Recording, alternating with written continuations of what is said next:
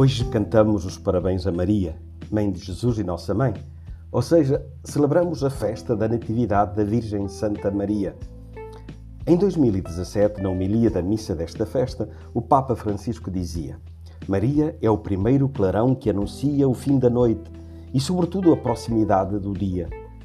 O seu nascimento faz-nos intuir a iniciativa amorosa, terna e compassiva do amor com que Deus se inclina sobre nós e nos chama para uma aliança maravilhosa com Ele que nada e ninguém poderá destruir. Maria soube ser transparência da luz de Deus e refletiu os fulgores desta luz na sua casa, que partilhou com José e Jesus, e também no seu povo, na sua nação e na casa comum de toda a humanidade, que é a criação.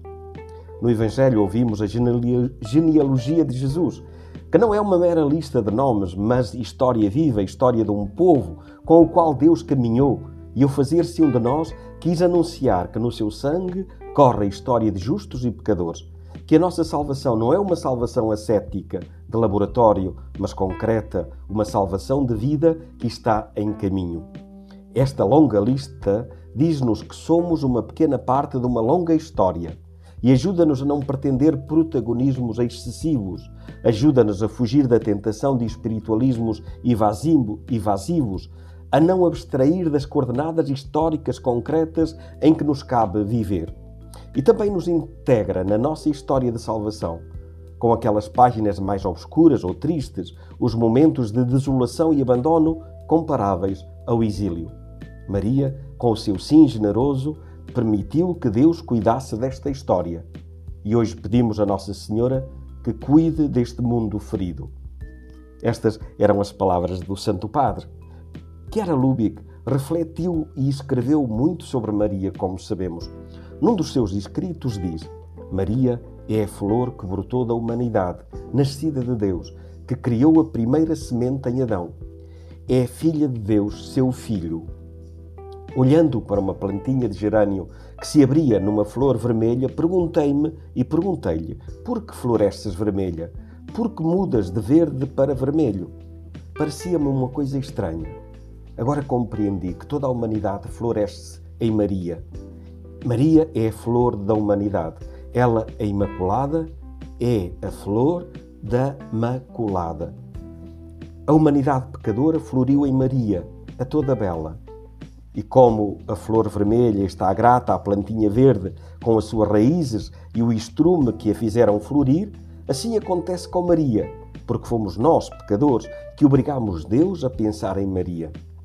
Nós devemos a salvação a ela e ela deve a sua vida a nós. Que linda, Maria! É a criação que floresce, a criação que se embeleza, toda a criação florida como a folhagem de uma árvore é Maria do céu, Deus enamora-se desta flor das flores, poliniza-a com o Espírito Santo, e Maria dá ao céu e à terra o fruto dos frutos, Jesus. Deus, para descer do céu à terra, tinha de encontrar Maria. Ele não podia descer no pecado. E então inventa Maria, que, resumindo em si toda a beleza da criação, engana Deus e atrai-o à terra mas ela é a flor da humanidade.